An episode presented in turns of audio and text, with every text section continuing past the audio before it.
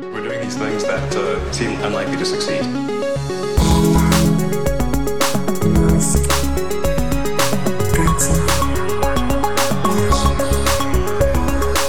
Esperando que Alex eh, abriera su Coca-Cola cero para daros la bienvenida a Elon, el podcast sobre Elon Musk, que no sé si te has hartado de escuchar porque últimamente las cosas son, son un poco turbias alrededor de este señor, Son un poco pero, demasiado turbias. pero sigue siendo nuestro podcast favorito y seguimos obsesionados con la vida y obra de Sí. Elon Musk, el Sí. señor Sí, porque además después de un episodio de nuevo de Sálvame de Musk, así muy de salseo, muy de drama, etcétera, queremos hablar un poco de tecnología. De hecho, tenía un montón de páginas de guion de juicios tanto contra él como puestos por él, digamos que él es el demandante. Y no sé si vamos a llegar a tocar ese tema, porque tenemos que hablar un poquito más de tecnología, no podemos hablar siempre de, de todo. Hemos estado eh, más a fondo que la autobiografía. Yo creo que durante los próximos días seguiremos sacando cositas de la autobiografía, ¿vale? Yo ya he empezado a leerlo. Vaya infancia tan dura, cuánto le pegaban. ¡Ay! Bueno, bueno. A mí también me pegaban y no me quejo. Pero tampoco eres millonario. es verdad, A es ver. verdad, es verdad. En fin, de todas formas, Matías, tengo una exclusiva. A ver. Eh, la verdad es que no sé muy bien cómo decírtelo, pero hace un mes me he comprado un Model Y. ¿En serio? ¿Me lo estás diciendo en serio? Yo no sabía nada. Te lo estoy diciendo en serio, no lo sabías tú y no lo sabe nadie, lo sabe eh, mi amigo Edorta, porque usé su código de, de Tesla para comprarlo y... Te estabas esperando a que grabáramos para contármelo y ahora no sé cómo reaccionar porque no me lo esperaba en absoluto. de- no, Sabía que estabas vendiendo tu coche, pero no imaginé porque dije, si se va a comprar un Tesla, pues me lo habría dicho. Pero no, estabas esperando mi reacción auténtica y esta es mi reacción, señores. No me lo esperaba. Ya no podremos decir lo de tenemos el podcast de Tesla en el que ninguno de los dos tiene un Tesla. Sí, en fin, hay muchas cosas que comentar, ¿vale? Ya te digo, llevo un mes con el coche y bastante bien, o sea, un coche nuevo, la verdad, no hay ningún problema. Ya os iré comentando en el podcast algunos detalles, etcétera, pero sí que tengo que hacer unas declaraciones que para ya el ciberacoso que he recibido por parte de los oyentes, muchos con su canal de YouTube, no voy a nombrar, para que me comprara ese coche. No, pero ya, ya, ya, ya especificaremos un poco eh, los motivos y todo eso, porque la verdad que ha sido una decisión casi fuera de mis manos, ¿vale? O sea, ha sido una decisión un poco fuera de mis, de mis manos. Y hablando de esto, ¿me dejas contar un poquito de salseo?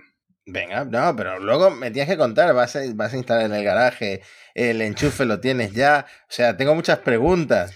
Mira, déjame hablar de Grimes, que yo creo que es lo que le importa a la audiencia de este podcast, pues este podcast no se llama Alex, se llama Elon. Y Matías, si tú fueras a tener un hijo y tu mujer estuviera en mitad de una sala de cirugía, de, de, de, de con un montón de ginecólogos, de médicos, de cirujanos, enfermeras, etcétera, ¿tú le sacarías unas fotos o un vídeo mientras ocurre la cesárea? A ver, Pregunta a ver, pregunta capciosa. Pregunta capciosa. Yo eh, creo que no me metería con el móvil en el paritorio porque estoy seguro de que lo estaría tuiteando en directo y luego me llevaría, me llevaría tremendo sermón. Cazando Pokémon ahí, ¿no? Mientras, ¿no? Bueno, al menos Sí. le darías una aunque, manita. aunque, aunque yo recuerdo que Sí. cuando tú fuiste padre por primera vez, pusiste un tweet de la época en la que tú usabas Twitter, que llevas ya un tiempo fuera de Twitter, eh, diciendo soy padre o algo así, ¿no? Todos nos alegramos mucho y le dimos me gusta. Sí, pero fue después, ya fue. Bueno, pues el caso es que en la autobiografía de Elon, perdón, que no sé por qué le sigo diciendo autobiografía, si no la ha escrito él, en la biografía de Elon, Le dices autobiografía porque es como que tiende a ser muy favorable. sí, bueno, yo creo que eso, eso, eso, es lo que me, eso es lo que me tira.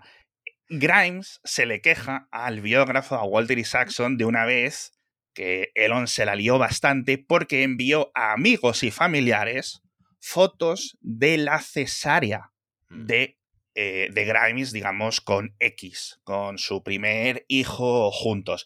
Y dice, Grimes habló con el escritor Walter Isaacson sobre sus experiencias con Musk y reveló que Musk, pues como decía, tomó una foto de ella teniendo una cesárea y se la envió a varias personas, incluyendo su padre, padre de Elon, Errol, protagonista de alguno de estos episodios, y hermanos. Dice, simplemente no tenía ni idea de por qué me molestaba esto. O sea, o sea, tío, que estamos hablando aquí Mm. de Sheldon Cooper o, o algo así, A ¿o ver, qué? en fin. Mm, em, lo que más me ha llamado la atención es que le mande ese tipo de mensajes a su padre con el que supuestamente no se lleva bien.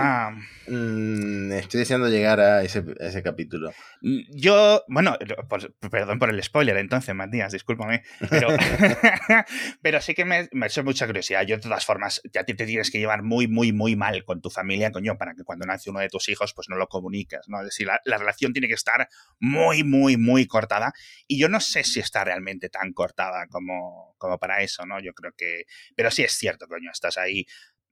Mi mujer ha tenido una cesárea y, tío, o sea, es un momento no solo Mm. eh, muy médico y, y muy, muy privado, tío, no sé, y menos sin Mm. pedir su opinión primero o lo que sea, pero bueno. Mm. Bueno, lo que está claro es que Grimes ha cambiado completamente la narrativa en las entrevistas acerca Sí. de Elon, porque yo me acuerdo cuando ya lo habían dejado, ella decía, pero todavía lo quiero mucho. Y Es mi mejor de mis amigo. hijos, es mi mejor amigo. Puedo cambiarlo. No es culpa suya, sí. él es que es así. Me pega lo normal, ¿no? Como era el chiste son, la- de, de, son las fases de, de negación del, del- de martes y del 13. divorcio. Hostia, tío. Bueno, eh, tenemos muchas más cosas de, de la autobiografía que contar. eh, os iremos esparciéndolo a lo largo de los próximos episodios. De hecho, vamos a hablar de Tesla ahora porque, eh, bueno, una de las cosas que ha ocurrido este verano mientras no estábamos grabando episodios es que se ha presentado un nuevo, una nueva versión del Model 3, este Highland, etcétera. Por Hmm. fin, después de muchas fotos espías, etcétera. Y bastante De hecho, de hecho, eh, qué presentación tan discreta. Sí. No sé si ni siquiera, no sé ni siquiera si hubo nota de prensa, porque ya sabes que la Tesla prácticamente no tiene eh, departamento de prensa, pero eh, fue algo como muy muy bajo el radar, muy silencioso después de tantas fotos espía, tantos tweets que hemos visto, tanto que si estaba circulando no sé dónde, y, y de repente lo, lo- lo presentan así como si nada, ¿no? Sí, eh, este verano ha habido presentaciones de hardware y digamos dentro del mundo de la tecnología, si consideramos este coche tecnología, eh, muy, muy extraño, ¿no? Pero bueno, unos cambios que no han dejado, mm, digamos, a todo el mundo sin opinión. Unos dicen que es poco cambio, otros dicen que es más feo, otros dicen que mejor por dentro y, mejor, y peor por fuera, y al revés, ¿no? Yo sinceramente lo veo bastante parecido y las pocas cosas que han cambiado yo creo que son cambios a mejor, es decir, yo creo que es un mejor coche que aquel que se presentó en 2016 o así, Mm. así que bueno, sin mayor problema. A mí personalmente me, me gusta más el exterior, esos faros más, más agresivos. más y tal, a mí me- agresivos, sí, ¿verdad? Mm.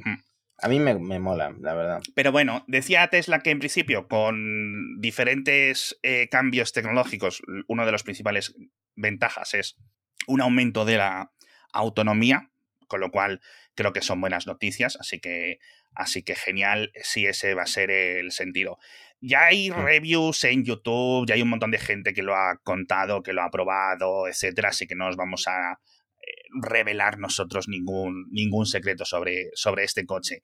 Mm, Luego, eh, siguiendo en Tesla, tenemos lo de la Cybertruck, que nos siguen pasando oyentes del programa fotos de por ahí de Palo Alto, que están constantemente dando vueltas diferentes modelos de, de pruebas. Hay uno además que es como un militar, no sé si lo has visto, con un Sí. como con Mm. colores blancos, negros de unos vinilos o algo así que le han Sí, puesto. es que tiene que ser muy fácil ponerle un vinilo a un Cybertruck. de- no sé cuánto te cobra el taller por hacerlo, pero eh, Bueno. es como pegar una pegatina. No lo había libreta. pensado, no lo había pensado eso, pero sí que tiene- está muy guay porque, oye, por fin, joder, que salga ya, algo que llevamos tanto tiempo hablando de ello, pues a, mí ya me hace hasta ilusión que salga, ¿no? Me daría, la verdad que no es un coche para mí ni de lejos, pero bueno. Y te quiero comentar una cosa de, antes de volver a hablar de lo de la biografía y unas cositas que me parecen muy importantes, pero estaba el otro día mirando las estadísticas de, de China, cómo no, cómo no. Y comentamos en el podcast diario que los jefes de Sinopec, o uno de los altos ejecutivos de Sinopec, la mayor petrolera china, había comentado que eh, las ventas de coches eléctricos en China van tan rápido, a nivel de crecimiento, que consideran que este año, 2023, ya ha sido el año en que mayor combustible se va a eh, comprar o vender para la automoción. Es decir, que a partir de este año ya todo hacia abajo, ¿vale? Y yo, hostias tú, qué bueno, vamos a mirar las ventas de coches eléctricos porque sí sabemos que están en niveles muy altos, etcétera. Y me dio por mirar en este blog eh, fantástico en cnevpost.com, CN de China y EV de coches eléctricos, y no me había fijado, pero las ventas de coches de Tesla en China están planas, paradas, desde hace Mm. un añito y medio largo. Y me ha extrañado, me ha extrañado Por- por- mucho. Por esto Arabia se está dando prisa para comprarlo todo como telefónica y tal. Lucid, eh, sí, sí, sí, sí. No, pero e- es extraño, es extraño francamente porque sigue siendo el segundo mayor mercado para Tesla y que las ventas estén tan paradas es un poco raro, sobre todo en un mercado de crecimiento de ventas de coches eléctricos, ¿no? Pero bueno, es un poco, es un poco curioso y tenemos que ir apuntando todos estos temas eh, cuando hablamos siempre de la demanda de, de Tesla y de que se quedan sin pedidos rezagados, etcétera. Eh, también te pasaba un enlace ahora que habían vendido el coche 5 millones. Sí, Que recuerdo en este podcast cuando Tesla anunció el coche, que habían fabricado el coche un millón. Y ya, ya, está, ya habíamos empezado nosotros el podcast, así que fijaos, amigos, cómo, cómo hemos contribuido al éxito de esta compañía. A ver, oyentes, fans de Tesla, todos estos que tenéis el, el, el, check azul en Twitter. Dentro de la autobiografía, joder, de la biografía de, de Elon, no de la biografía de Tesla, hay una parte que la han recogido aquí en Axios, yo no he llegado a ella, ¿vale? Y está súper interesante. Y te lo quiero contar porque creo que dice muchísimo, muchísimo sobre Elon, sobre Tesla, sobre eh, la conducción autónoma y, sobre todo, ¿vale? Te voy a leer algunos pequeños extractos, ¿vale? Tenemos los enlaces en las notas del episodio, como siempre. Dice, quiero un coche sin espejos, sin pedales y sin volante, decía el propio Elon, ¿no? En una reunión con sus altos ejecutivos. Dice, soy yo quien asume la responsabilidad de esta decisión. Es decir, si esto pues sale mal, la empresa se va a la bancarrota, pues me culpáis a mí, ¿no? Dice, cuando los altos ejecutivos se resistieron, ¿vale? Musk se enfadó. Dice, voy a ser claro. Me lo, he tra- me lo he- me lo he traducido ya de antes. Dice, este vehículo, y esta es la parte importante, dice, este vehículo debe diseñarse como un robotaxi limpio, es decir, tal cual. Pum sin volante ni nada. Dice, vamos a correr ese riesgo. Es mi culpa si todo se jode. Hostia, a eso me parece importante y agresivo, pero de un líder, de un líder, de un ejecutivo, ¿no? Dice, pero no vamos a diseñar una especie de rana anfibia que sea un Mm. coche intermedio, que es un poco, en cierto sentido, lo que estamos viendo por parte de Cruz. Son coches que conducen por su cuenta, pero tienen todo lo que permite un coche tradicional, ¿no? Dice, todos estamos comprometidos con la autonomía. La autonomía se refiere a la, a la conducción. Dice, la gente hablará de este momento dentro de 100 años. ¿A ti eso qué te parece, Matías? Yo creo que sí, ¿no? Si se consiguiera. Bueno, eh, a ver, está antes Waymo, pues tampoco también tiene coches sin volantes. Sí, sí, ya hemos visto, y de Zux y de no sé qué y no sé cuánto, pero bueno, en principio eso son conversaciones de 2021 y 2022. Dice, em, pero sus ayudantes, y esto es lo importante, dice, se mostraron escépticos sobre la preparación del full safe driving. Finalmente, dice, encontraron una forma para persuadirlo de que cubriera su, ¿no? De que, de que esto fuera una apuesta menos arriesgada y dice, una reunión secreta una tarde de septiembre de 2022 Von Holthausen, que es el que, bueno, es como el, el, el Johnny Ive de Tesla, por decirlo de alguna forma, el que tiró la piedra y rompió el Cybertruck, ¿vale? Sí. El jefe de diseño, ese es, para que no tengáis eh, idea por el nombre, dice. Y algunos otros presentaron datos que mostraban que se necesitaba un automóvil global pequeño y económico para cumplir los ambiciosos objetivos de crecimiento anual del 50% de Tesla. Y convencieron a Musk de que se podría construir tanto para el automóvil de 25 mil dólares como para el robotaxi en una plataforma de próxima generación, una plataforma de ingeniería, es decir, hacer una especie de nueva base para crear ambos coches a la vez, ¿vale? El robotaxi sí. y el Tesla barato, ¿vale? Esto, bueno, esto ya lo hemos vivido en el presente, que es el coche ese debajo de una sábana en un sí, render sí, sí, sí. del que lleva hablando Elon pues bastante tiempo. Eso es, pero fíjate que él, digamos, a nivel interno no lo veía claro. Él quería el robotaxi, ¿vale? Uh -huh. Dice, Y dice, bueno, que Musk está como muy obsesionado con lo de la máquina, que construye la máquina, tal, no sé qué, no sé cuánto.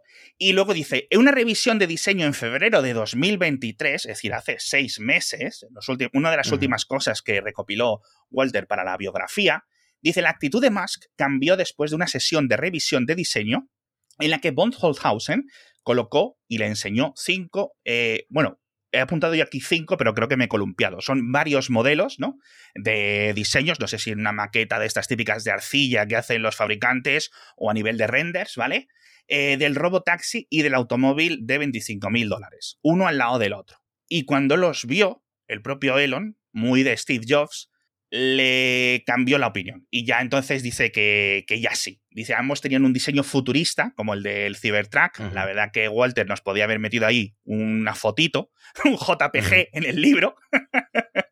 pero bueno, así que, así que, ¿qué te parece esto? Porque yo tengo muchas opiniones, pero quiero escuchar primero lo que, lo que, lo que piensas tú. Mm, bueno, es que yo veo los robotaxis como que tendrían sentido en un futuro en el que, en el que nadie condujera o en el que nadie tuviera un coche en propiedad. Porque el robotaxi al final está pensado para ser un taxi que te recoge en tu casa y te lleva al trabajo donde quieras ir. Eh, mientras tanto, mm, vamos a seguir queriendo coches con, con volantes. O sea que le estoy muy agradecido al ejecutivo que convenció a Elon de, de cambiar de opinión de esa idea loca. Sí, Mira, yo te voy a decir una cosa. Yo creo que ambas cosas se pueden hacer. ¿Vale? O sea, yo creo decir, no, no, veo como una quita a la otra. ¿Eh? ¿Entiendes lo que me refiero? Es decir, hay mercado para ambos tipos de productos, un sistema urbano de tránsito para que la gente vaya al trabajo o venga de la universidad, para que vuelva borracho a casa sin preocuparse, para un montón de cosas. De verdad que lo veo a tope. Y también veo como hay gente que preferiría tener lo suyo en propiedad, por un coche barato, para hacer viajes rápidos y siempre tenerlo disponible para salir. Porque es como nos hemos criado en el siglo XX y en el siglo XXI. Perfecto. Lo que más me llama la atención es que los altos ejecutivos de Tesla, von Holthausen y Pandilla, aunque aquí solo citan por nombre a von Holthausen, no tengan claro que el robotaxi se pueda construir, no por hardware, sino porque el full self-driving ni está ni se la espera. Y si no están convencidos ellos, que son los que mejor lo ven, y lo ven de, de, forma interna, y lo han visto cómo evoluciona, y los fallos reales y las estadísticas de conducción, etc., a mí me dice mucho más eso de todas las pamplinadas que pueda contar Elon desde 2014 con este tema. Yo es que creo que esto lo sabe todo el mundo, menos el propio Elon. O sea, lo hemos visto cuando ha llegado, cuando han llegado las betas para conducir en, ciudad. Hemos visto miles y miles de vídeos de errores mm, peligrosos, extraños, que en el coche no se atreve a salir o que hace movimientos raros porque ve algún fantasma. O sea, lo estamos viendo en tiempo real mientras se prueba. Y evidentemente estamos lejos. Y a lo mejor es que ni siquiera llega ese momento hasta que no haya humanos al volante. Es que no lo sé, no lo sabemos todavía, ¿no? Es que, por una parte, yo entiendo lo que dice. Dice, va a ser un momento histórico. Sí es cierto, absolutamente. Ahora, hemos visto que al menos la tecnología de Tesla no está ahí. Y yo creo que lo podemos dudar, podemos ver el desarrollo de otros fabricantes, podemos ver em, las opiniones de los grandes expertos en la materia, algunos que han estado en Tesla, otros que están en Tesla o que están trabajando, a, lo mejor eh, trabajaron antes en el pasado para otras compañías. Es decir, no es que Tesla tenga algo como muy especial, por mucho que se hable del, mm, del dojo, de los sistemas de conducción, de estos análisis, de las fotos, de los vídeos que graban, etcétera porque realmente no parece que eso sea la gran ventaja que Elon dice. Fíjate que no es lo que dicen sus ingenieros, ¿vale? Pero bueno, yo la verdad que aquí me ha parecido una cosa tan obvia y que niega casi al 100% la narrativa de Elon de que el FSD está a tres semanas, ¿vale? Que me ha sorprendido que esto no haya causado más eh, titulares, por decirlo así, o que la gente no lo haya interpretado así. No sé si estoy yo loco o, qué, pero bueno. La verdad mm. que me ha dejado un poco, un poco triste porque yo recuerdo un episodio de Mixio, del programa diario en 2016, en el que decía, Yo no creo que mi hija necesite carne de conducir, mi hija la mayor, ya cuando cumpla los 18, no creo que, porque para ir a los sitios, pues podrá ir en un coche y ya va a cumplir 13. y, pasan los años y no, y no eso, pero bueno, en fin. A lo mejor lo contamos en el podcast. Hombre, seguiremos haciéndolo porque yo creo que Elon, a falta de una debacle o que acabe entrando en la cárcel o algo así, eh, seguirá, dando, seguirá dando de qué hablar. Luego vendrán sus hijos. Imagínate los líos y los salseos que vendrán cuando los hijos sean mayores. Hostia, cuando los hijos empiecen a... Bueno, la mayoría, hay varios que ya están en sus, no sé si tienen 18 o 17 años. Sí, claro, si están en la universidad, por 18 años. Hmm.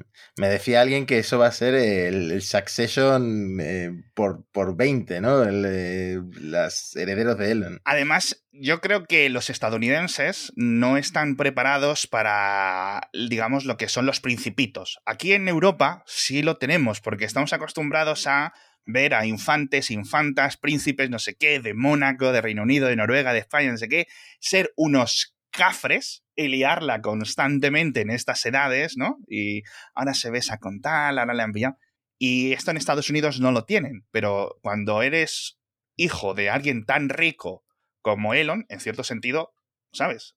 La mm. perspectiva es como si fueras realmente el, príncipe heredero de un país eh, europeo. Así que yo creo que vamos a tener una perspectiva para cubrirlo mucho mejor desde, desde Europa. Te voy a dar dos opciones, Matías. ¿Hablamos de México o hablamos de nuestro patrocinador? Pues mira, yo te iba a decir de dar yo el patrocinador porque realmente soy cliente del patrocinador de esta semana.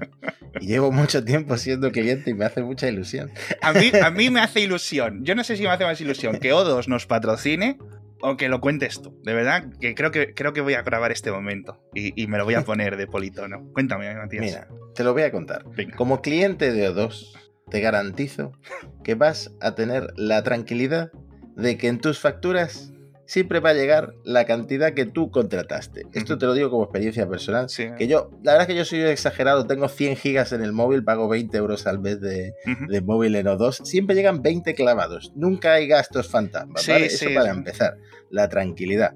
La sinceridad y la transparencia, ¿vale? ¿Lo voy haciendo bien, Alex? Lo vas haciendo perfecto. Y ahora mismo te pondría ya un puestito en O2. ¿Por qué nos patrocina esta semana O2? Porque cumple 5 años y entonces pues está promocionando algunas de sus tarifas como, no sé si Alex las está enseñando en pantalla. Voy, voy a enseñar en pantalla. Productor, enseña en pantalla, por ejemplo, eh, la tarifa de fibra simétrica, simétrica de 300 megas y móvil de 35 gigas. Aquí la tenéis. Madre mía. Por 35 euros. 35 euros. Esto no es dinero. A destacar el 5G de O2, que esto también lo digo por experiencia, es el mejor de todos, el más rápido, porque es exactamente el mismo que el de Telefónica, la misma red, también la misma red de fibra, por supuesto. Así que, eh, enumerando las ventajas, precio final sin sorpresas en la factura, eh, no hay letra pequeña, Ninguna. no hay eh, spam. No hay pues permanencia, no te llaman. No hay permanencia. no, yo he cambiado varias veces de tarifa, no, ni, siquiera te, dan pegas y cambias de tarifa. sí, sí, sí, sí. Y eres libre de irte cuando quieras, en caso que quieras ir. Así que nuestro patrocinador de hoy es O2. Entrad en o2online.es, podéis contratar las tarifas de fibra y móvil o las de móvil y os lo agradeceremos porque han patrocinado este podcast. Eso es, amigo. La verdad que muy agradecidos porque son, son unos cracks, uno de nuestros mejores patrocinadores. ¿Hablamos de México pues ahora? Hablemos de México, lindo. Nos ponemos el poncho y los discos.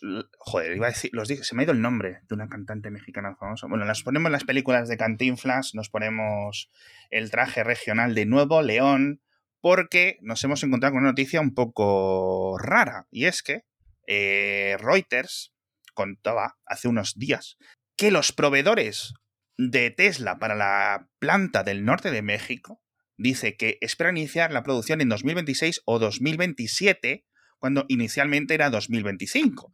Y el reporte de Reuters, que lo vamos a dejar en las notas del episodio, hombre, habla con diferentes fuentes, etcétera, tanto de México como de China y tal, y podemos darle bastante fiabilidad Decía que hace, dice, mira, esta, es la parte, dice, hace dos o tres meses había mucha prisa y presión por empezar a buscar. Dice, pero un mes después nos dijeron que nos esperáramos, que no sé qué, así que no sabemos muy bien qué es lo que está ocurriendo con la planta. Se va a construir, obviamente, ¿vale? Eso ya está todo firmado y no hay ningún problema. Pero sí es cierto que mosquea esto, porque lo estamos viendo en un montón de industrias.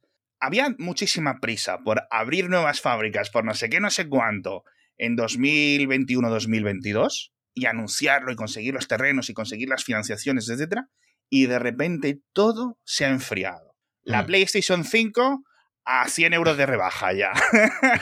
hay Raspberry Pis otra vez. Hay cámaras, hay de todo. Los iPhone con rebaja de precio, los Tesla no sé qué. No hemos comentado, el Full Self Driving Tesla lo ha bajado de precio. De 15.000 a 12.000 dólares. Bueno, sigue siendo un pico. ¿eh? Sigue siendo un pico y, y sigue sin tener ni un puto sentido comprarlo. Pero recuerda que Elon dijo que esto era un precio que iba a ir subiendo constantemente. Sí. Que esto era un activo que se revalorizaba. Sí, que iba a valer cientos de miles de dólares en algún momento. Bueno, Mm. bueno, pues a ver esa gente que se lo ha comprado estos años y que no lo ha podido disfrutar. Y ahora ve que lo pueden comprar más barato. O sea, madre mía, para, para demanda criminal está la cosa, ¿eh? Con el full set. Bueno, y Elon tenía también para la planta de México planes de construir ahí los, los coches de nueva generación. sí, Tampoco parece que vaya a Sí. ser el caso. decían que Mm. algo para, para que se quedaría en Austin. Que se quedaría en Austin. La verdad es que este tipo de cosas yo creo que no dependen de Elon, al final, de estas, estos cambios, de estos 180 que hace. Pero sí que creo que en muchas, en muchas eh, ocasiones sus empleados tienen que pelear demasiado por cosas tan obvias. ¿Vale? Para llevarle a tomar la decisión correcta. Por eso yo creo que Tesla va tan bien desde que está todo el día en las oficinas de Twitter. Porque yo creo que pueden, o sea, están haciendo sus ocho horitas. Ya no son cinco horas de discutir con Elon. o de intentar convencerle. No, no, es en plan, bueno, vamos aquí, tiqui, tiqui, tiqui, tiqui, no tienes el jefe molesto, ¿no? Rollo Sí. eh, Dunder Mifflin, tocándote los huevos. No, es que además me lo imagino exactamente como Steve Carrell porque es eh, muy impulsivo. O sea, que a lo mejor un día te llega y te dice que, que no, que tienes que tener eh, motores de cohete en el Cybertruck. que vuele, que, que- que pueda ser, dice, que, que pueda ser submarino de forma momentánea. Un robotaxi que te va a dar 30 mil dólares al año en los trayectos que te va a hacer, que te va a dar dinero el coche. Estas son cosas que han salido a la boca de Elon sin ningún tipo de rubor. ¿eh? Y que la gente parece que... De, de sus manos al Twitter. Las ha tuiteado. No, much- muchas cosas han sido directamente con el micrófono en las presentaciones. O sea, aquí ya no es en plan, no, es que estaba en el váter y dijo una locura, ¿no? Eh, mira, tengo más cosas que contarte del gigacasting, de este unibody, etcétera, pero para no hacerlo todo de Tesla, vamos a hablar un poco de SpaceX. ¿Te parece bien? Muy bien. Pues el estado actual, si quieres, Sí. resumo de, Sí, de por favor. Starship. El otro día hicieron otro full stack. ¿Ah, sí? em, sí, del booster nuevo y de la Starship eh, 25. Y mm, hicieron una foto grupal de toda la gente que ha Ay, trabajado. lo vi, lo vi, a ver Mm. si la encuentro. Os estoy poniendo una foto de, la, de lo que creo que comentabas tú, de esta última, una de las últimas colocaciones de la, de la Starship. Joder, qué Sí. bonita es, tío. hicieron esta foto de familia y em, días antes se había publicado la lista de 63 acciones correctivas Ujú. que la FAA, la Administración Federal de Aviación de Estados. Unidos, había exigido a, mm, a SpaceX para poder volver a volar con la. Starship. Eh, hubo ahí algo raro porque Elon contestó a la FAA en plan, ¿y cuáles son esas 63 acciones correctivas? Sí. Pero Elon ya las sabía, porque días después, o ya las sabía o hace tiempo que no se pasa por SpaceX, porque, porque días después publicó, Eso hizo es. pública la lista de acciones correctivas que había pedido la FAA, Sí. diciendo que SpaceX pues ya las hecho. había solucionadas, solucionado todas menos eh, las que no son relevantes para este vuelo, sino que tienen que ver con vuelos posteriores. En total han completado 57 de los Sí, elementos requeridos por la FAA, eh, menos faltan 6 que no, eh, ahora mismo no son relevantes, por lo que la Starship en principio ya estaría lista para volar a falta de que la FAA otorgue la licencia, eh, revisando si está todo bien de nuevo. Y esto podría ocurrir a finales de octubre. Pues sí. Lo que no significa, por ejemplo, si la FAA da la licencia en octubre, no significa que realmente SpaceX esté lista para volar en octubre, pero todo pinta bien. O sea, todo pinta que se viene un vuelo mmm, nuevo próximamente, octubre o no, principios de noviembre, ¿no? La, la, la cosa marcha, eh, siguen moviéndose pues al ritmo endemoniado al que se mueven en, en Boca Chica. Es, es, han es, hecho... es, más ritmo SpaceX que ritmo NASA. ¿no? Que es lo bueno Sí. en cierto sentido. Sí, han hecho muchas, eh, por ejemplo, la última prueba de encendido estática eh, de duración completa que hicieron, volvieron a fallar dos motores, es cierto, estos motores todavía no son del todo fiables, Vaya. pero eh, con esto de las planchas de acero y del agua a presión que sale como si fuera un bidet, eh, es todavía más impresionante el vuelo de la bonito. O sea, si ya tenía ganas de ver el vuelo 1 y lo disfruté en mi casa, me puse dos monitores con dos retransmisiones en directo y me puse de pie y me puse nervioso, pues más ganas tengo todavía de este segundo vuelo porque pinta, y esto es lo que dice, dice Elon también en Twitter, dice eh, muchas más probabilidad de éxito que en la primera versión. Recordemos, recordemos que Elon, eh, haciendo honor a, a la verdad, dijo que no estaba del todo preparado la Sí. Starship y que esperaban que algo fallara y que viéramos fuegos artificiales, etcétera. Exactamente lo que ocurrió. Ajá. Pero ahora está diciendo que mucha más probabilidad de éxito. O sea que más ganas tengo todavía de ver este Starship Flight 2, ¿no? Este segundo vuelo de prueba de la Starship completa, la Starship Super Heavy. Sí, todo esto estamos enseñándolo en, en la pantalla. Esta foto, tío, madre mía, de verdad. Es que estos son. Fíjate que yo te lo he dicho mil veces aquí. Yo soy fan de los cohetes naranjas. Los cohetes por ley tienen que ser naranjas. Pero hay algo aquí, hay algo aquí que me, que me enamora. Me enamora. No sé si es la forma fálica, eh, algo metálico, hay que tenga ahí alguna parafilia rara, pero me parece increíble. Porque creo que, fíjate, esta foto no hace justicia a lo grande que es. Y yo creo que esto es una de las Mm. mayores cosas. Lo vemos así, pensamos que es pues algo como de 30 metros de alto, pero pensad que estos son dos piscinas olímpicas de alto, más de ciento y pico metros, más los que pueden ser 15 metros de altura de la base.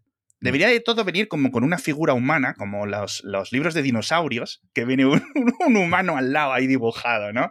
Para que nos hagamos una, una idea, porque, pero no sé, mira, fijaos en estas paredes, en estas escaleras que hay aquí, ¿vale? En la, en la, en la, en la torre, pues cada una de estas es un piso de un edificio, quizás incluso un poquito más, ¿vale? Así que imaginaos la locura.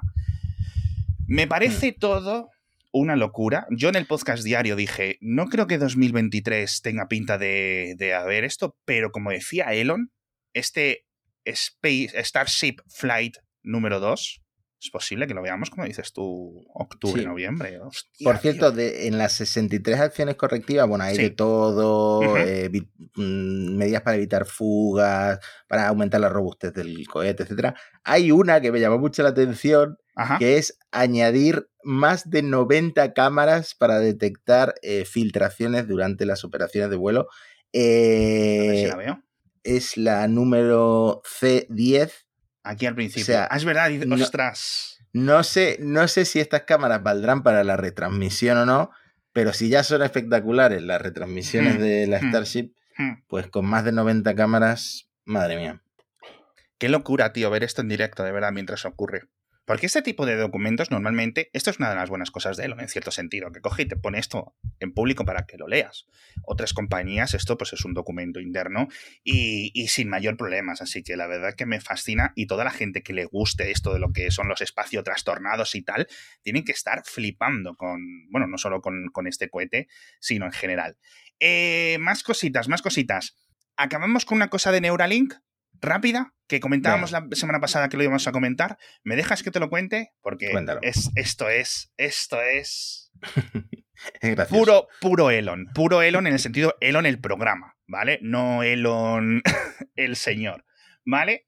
¿Por qué estamos hablando de Neuralink esta semana? No es que haya ocurrido nada, no es que haya pasado nada, ¿vale? Pero todo viene porque una random de Twitter, que tiene aquí 7000 seguidores, ¿vale? No sé ni quién es, dice, eticistas, no sé muy bien cómo traducir la palabra, ¿vale? Expertos en ética. Dice, 15 monos son más importantes que la hiperaceleración de toda la ciencia o de la invención de toda la ciencia. Dice, como si fuera una crítica ¿no? a, a lo que comentan. Dice, un recordatorio de que las éticas profesionales son, perdón, de que los éticos profesionales son una colección de gente extremadamente malvada o de, del, del, mayor nivel de maldad. Sí. Una random de Twitter dice esa, esa cosa que no tiene ningún puto de sentido. Sí. Dentro Dice de la lo- ciencia. Dice esto y luego seguro que era antivacuna del COVID, seguro, porque es el, es el perfil perfecto para ser antivacuna del COVID. Ahora, ahora mira, vamos a mirar su perfil. Plural. Hombre, trabajador aquí de aprendizaje automático. Perdón, estoy hablando en femenino y aquí pone que se llama Brian Chow. Es que le he visto con el pelo largo el avatar en chiquitito y he asumido que era una chica. Pido perdón, parece que es un, es un chico, además con su substack, etc. Bueno, pues un loco de internet, corrijo, un loco de internet dice esto. ¿Y por qué estamos hablando? Porque Elon le responde. de- ¿Dónde, dónde está el tuit de, este, de Elon? Bueno, ahora lo, ahora lo expongo. Dice- que tiene, que tiene un departamento de personas buscando tweets a los que les conviene, le conviene responder para meter ahí su, no sé, su mensaje. Le responde Elon. Dice: Ningún mono ha muerto como resultado de un implante de Neuralink. Primero, nuestros primeros implantes, para minimizar el riesgo para los monos sanos, elegimos a monos que ya están terminales. Es decir, que están, y pon entre paréntesis, que están al borde de la muerte. Por si eh, el americano random mm, que le está leyendo no entiende lo que es la palabra terminal, ¿no? El adjetivo. Es decir, que los monos se han muerto, pero ya estaban pochos. A ver, no vamos a discutir aquí sobre maltrato animal en laboratorios. Esto yo creo que en Neuralink la gente se lo está tomando bastante en serio, etcétera. Más allá de lo... Esa es una de las cosas que más solemos defender a, a las empresas de Elon, en, en, el caso de Neuralink, si no Mm. recuerdo yo mal en este programa, ¿no? Porque eh, múltiples investigaciones, titulares de la gran pre- de la prensa generalista estadounidense, etcétera, hemos encontrado agujeros en lo que es la narrativa, ¿no? De quién está haciendo la acusación, qué pruebas hacía, etc. Y sin pruebas, pues no podemos tampoco comentar muchas cosas. Igual que nos metemos mucho con el full self driving, porque las pruebas son tan evidentes, aquí tampoco hay mucho. Y luego, bueno, pues claramente dentro de la ciencia, pues tienes eso. No me parece algo como para decir las chorradas que decía este Brian, ¿cómo era? Brian Chow, que, mm. que hemos citado, y me hace gracia lo que decías tú de Elon. O sea, es que Elon que tiene, busca Neuralink de vez en cuando en Twitter y, y, decide responder a cualquier chorrada o... Sí, además me recuerda mucho una excusa que yo uso con mi mujer cuando a lo mejor tenemos chocolate y me como su mitad y le digo, no, es que llevaba ya días ahí y se iba a poner malo, entonces me lo, me, me, me lo como yo, lo mismo con los monos.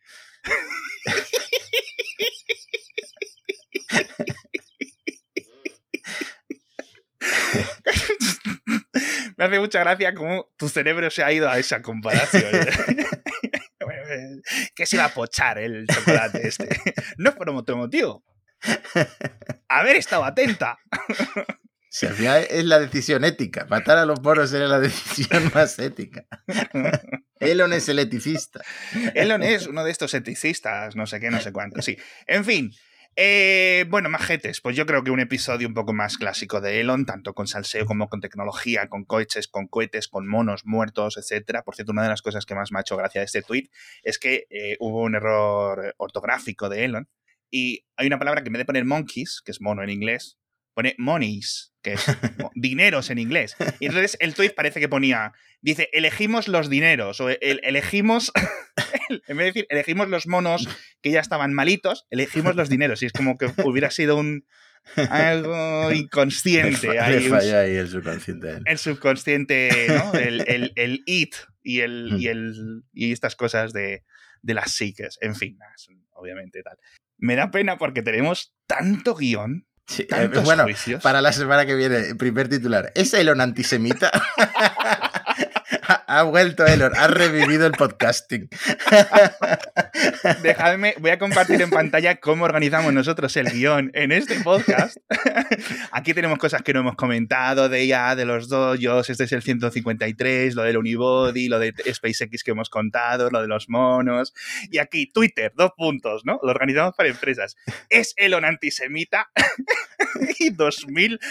O sea, hacemos una bibliografía en este podcast que no la ha hecho Walter Isaacson en, en su libro. ¿eh? O sea, nosotros, con todas las fuentes citas, ¿cuántos podcasts tienen todas estas citas y todas estas cosas ya traídas de... Madre mía. Último punto dentro de Twitter, Putin le ama. Hostia, el próximo episodio. Estamos, yo creo que estamos perdiendo dinero. Si esto lo, lo, peinamos con una IA y que vaya publicando contenido en Twitter o donde sea, es que tendríamos decenas de, de miles de seguidores. En fin, mientras eh, esperamos al próximo episodio, muchísimas gracias por estar con nosotros. Eh, siento no habértelo contado antes, Matías, lo del, lo del coche. Eh, te, freiré preguntas. No me arrepiento de no habértelo contado porque, pero tenía mis, tenía mis motivos, tenía mis motivos, ¿vale? Así que en el próximo episodio de Elon iremos comentando más cositas. Hay muchas cosas que comentar, no solo las que os hemos enseñado, sino un montón más que van ocurriendo. Muchas gracias a la audiencia por estar con nosotros. Muchas gracias a O2 por patrocinarnos y nos vemos en muy poquitos días, ya veréis, con más cositas sobre este hombre. Hasta pronto. Hasta la próxima.